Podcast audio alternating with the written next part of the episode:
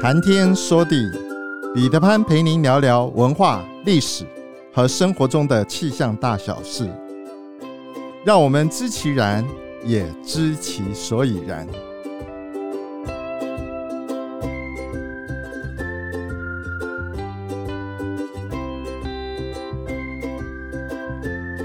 谈天说地，潘大刚空中与您相会。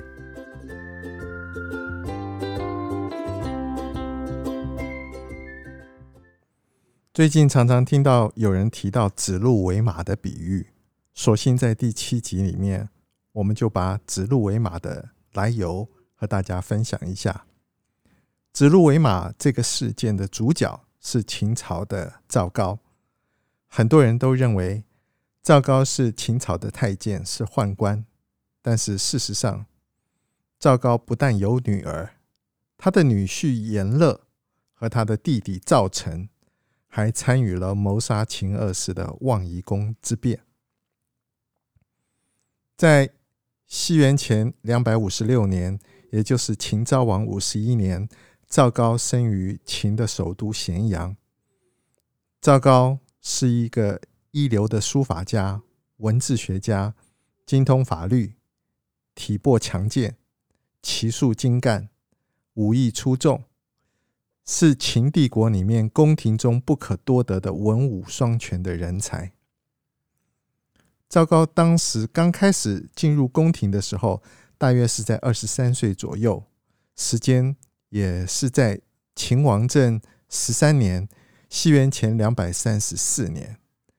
这一年，秦王嬴政二十六岁，亲政后第五年，秦王嬴政亲自选拔，任命赵高出任中居府令。史书上面说，赵高工作相当的勤奋，行事坚忍不拔，果断敢行，深受秦始皇的赏识。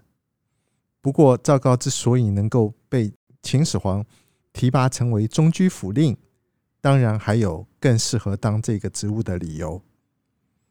想一想，秦始皇帝陵出出土的这个铜车马，我们看到的是以二分之一的比例，按照始皇帝生前的车驾写实的情况来铸造的。车御佩剑自弩，束带卓冠，髭须飘逸。威武沉稳，这就是中居府官署的形象。中居府令是中居府官署的统领，是秦帝国车御精华顶尖的高手，也是始皇帝身旁周遭最亲信的护卫禁卫军。完全可以想象得到，身为中居府令的赵高。体魄高大强健，骑术跟车技一定相当的优良，娴熟于弓箭兵器，武艺一定也非比寻常。当然是秦帝国宫廷中间非常少有的人才。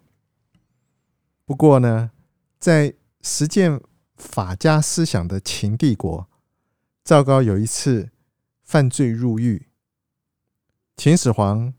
命令大臣蒙毅，蒙毅是蒙恬的弟弟，来审理。蒙毅依法审判，判决赵高死刑，同时解除他的官职，听候行刑。由于这一个判决涉及了秦始皇身旁的侧近，事关重大，蒙毅也不敢有所掩饰。因此，就把案情跟审理的一些细节、结果直接呈报给秦始皇来做定夺。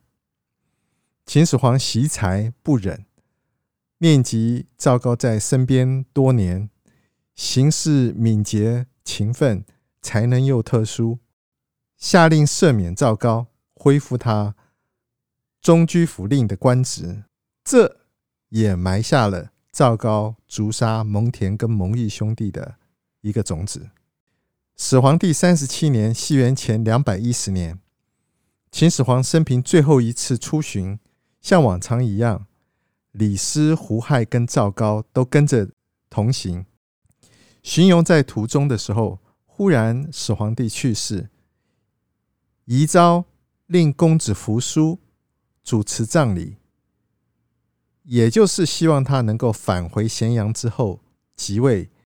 这个时候，扶苏他正好是在上郡监督蒙恬的军队，然而管理诏书的赵高在这中间动了手脚，发动了阴谋。威胁丞相李斯，改了诏书，处死扶苏，也命蒙恬服药自尽。这一路上，赵高跟李斯隐瞒秦始皇的死讯，用咸鱼放在秦始皇的车上，阻挡秦始皇尸体发出的臭味。回到咸阳之后。他们拥立公子胡亥为皇帝，这就是秦二世。胡亥这个人呢，软弱无能，即位之后完全受到赵高的控制。公元前两百零七年的冬天，赵高陷害，杀死了丞相李斯，接替了他丞相的职位，独揽了朝廷的大权。这时候，赵高想要造反夺取帝位，但是又怕群臣不服，于是他想出了一个妙计，想借此来试探朝廷的文武百官是否都折服于他。有一天，赵高牵了一只梅花鹿上朝，献给秦二世，同时说：“这是九城进献的民居。”他日行千里，夜走八百。秦二世虽然昏昏庸，但是总不至于连马跟鹿都分辨不出来。于是他笑着对赵高说：“丞相，我看你是搞迷糊了。这分明是一头鹿，你怎么说它是一匹马呢？”赵高故意不作声，秦二世便转头问左右的大臣。你们大家说说看，这到底是鹿还是马？这下子可麻烦了。殿上的群臣有的畏惧赵高的权势，不敢作声；有的为了拍赵高的马屁，就像秦二世奏明赵高所进献的的确是稀世真马。但是其中还是有一些忠臣。存着正义感，据实以告，跟秦二世说：“那分明就是头鹿。”事后，赵高便暗中派人杀死了杀死了那些说实话反对他的人。秦二世非常相信赵高，但是赵高却一直心存独揽皇权，在朝内不断的铲除忠良，在宫外。也趁机杀死秦氏的兄弟多达十余人。望夷宫之变是赵高和他的女婿阎乐，以及赵高的弟弟赵成共同策划的一个政变。赵高是望夷宫之变的主谋，他派赵成做内应，在宫中释放出有盗贼侵入的消息，引发宫中混乱。然后派遣严乐率领大军，以抓捕盗贼为由，冲进宫中。秦二世一直到最后才知道整件事情的主谋是赵高，然后企图想要见赵高一面，放他生路，但是严乐不答应。最后，秦二世含恨自尽，终结了自己的生命。望夷宫之变。杀死了秦二世之后，赵高在朝中称帝的时候，拿起了胡亥的玉玺，结果朝中大臣没有一个人愿意下跪跪拜，承认他的正统，可见当时赵高是极其不得人心的。在望夷宫之变引起宫内的一片混乱。之后，很多大臣就趁机逃跑。宫外有刘邦跟项羽正在争夺天下，大举进攻，攻打秦朝的关口。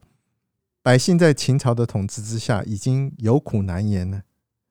望夷宫之变之后，加速了秦朝的瓦解，因此秦朝的政权只维持了短短十五年。从某一种程度上面来说，望夷宫之变事实上帮助了刘邦争得天下，建立了汉朝。这个事件呢，让我们看到了几个重要的反省：有学问的人未必真的有德行，有能力的人未必是君子，有发言权的人虽然有权势事件的优势。又为特定目的而服务，因此受听者所接受的未必是事件的真相，而是他要你所看到的样子。指鹿为马这个故事的主角，从来也不是鹿，也不是马，鹿跟马只不过是被操作的工具而已。险恶的是操作指鹿为为马背后的阴谋跟目的。移到今天的环境来看，任何事情的事实只有一个，不同的人可以基于他的立场、主张、观点来诠释，但是绝对不能够没有是非。虽然也许有的时候会因为理智上面的利益熏心，感情上面的人情绑架，情绪上面被人煽动。或者是因为从众心理的压力而趋炎附势，但是在我们理性与良知的世界里，是非和真理仍然是存在的。所以儒家鼓励为人要追求有仁义礼智信等高尚的品格，弘扬诚信仁义。能够承担起维护真理、正义的君子，儒家中君子和小人在道德修养、人格理想根本上的区别就在于义跟利。君子重义，而小人呢则重利。所以说，君子喻于义，小人喻于利。君子能够领悟的是道义。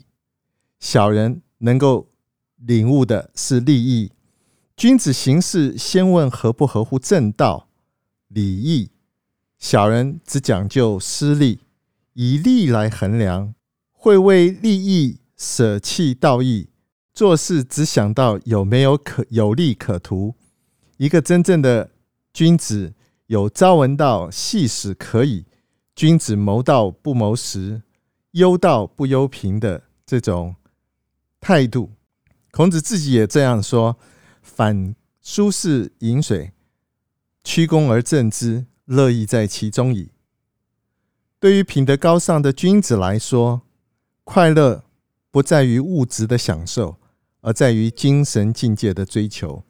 所以，君子能够安贫乐道。孔子说：“芝兰生于深林，不以无人而不芳。”君子修道立德，不为穷困而改节，因此不义的富且贵，于我如浮云。再来，君子讲的是和而不同，小人要同而不和。君子相交，有容人的雅量，跟坚持自己的操守，不趋炎附势，不同流合污。所以，君子和而不同，小人相交必以谋利，依附强权，各怀鬼胎，表面上握手，背后下毒手。所以，小人同而不和，君子之交淡如水，小人之交甜如蜜。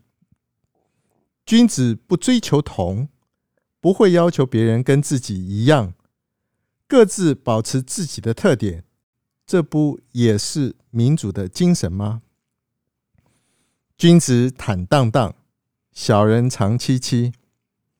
君子光明磊落，不忧不惧，与人为善，所以说坦荡荡。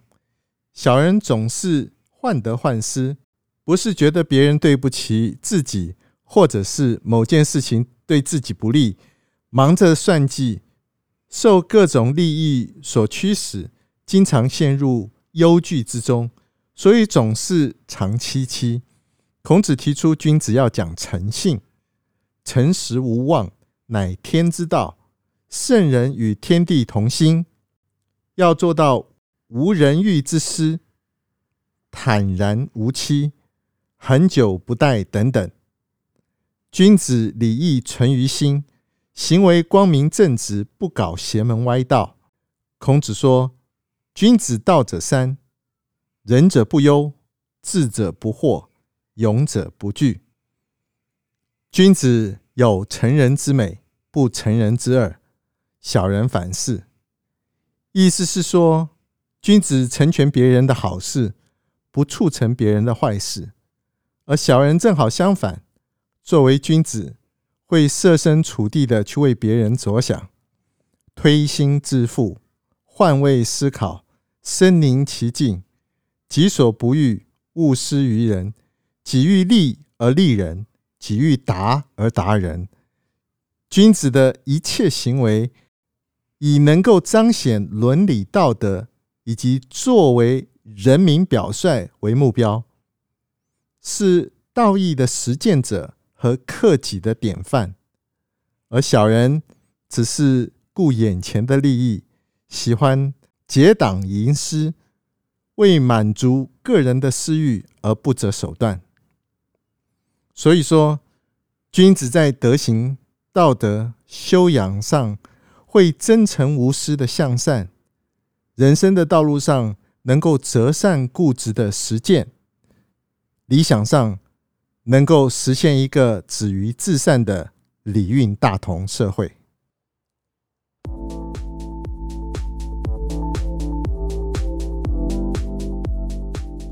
浩瀚苍穹，气象万千，月运而风，楚润而雨，见微知著。谈天说地，和您分享文化、历史和生活中间的气象大小事，让天有不测风云不是借口。让天气不再是行动的阻力，而是生活的助力。想知道更多，我们下次再会。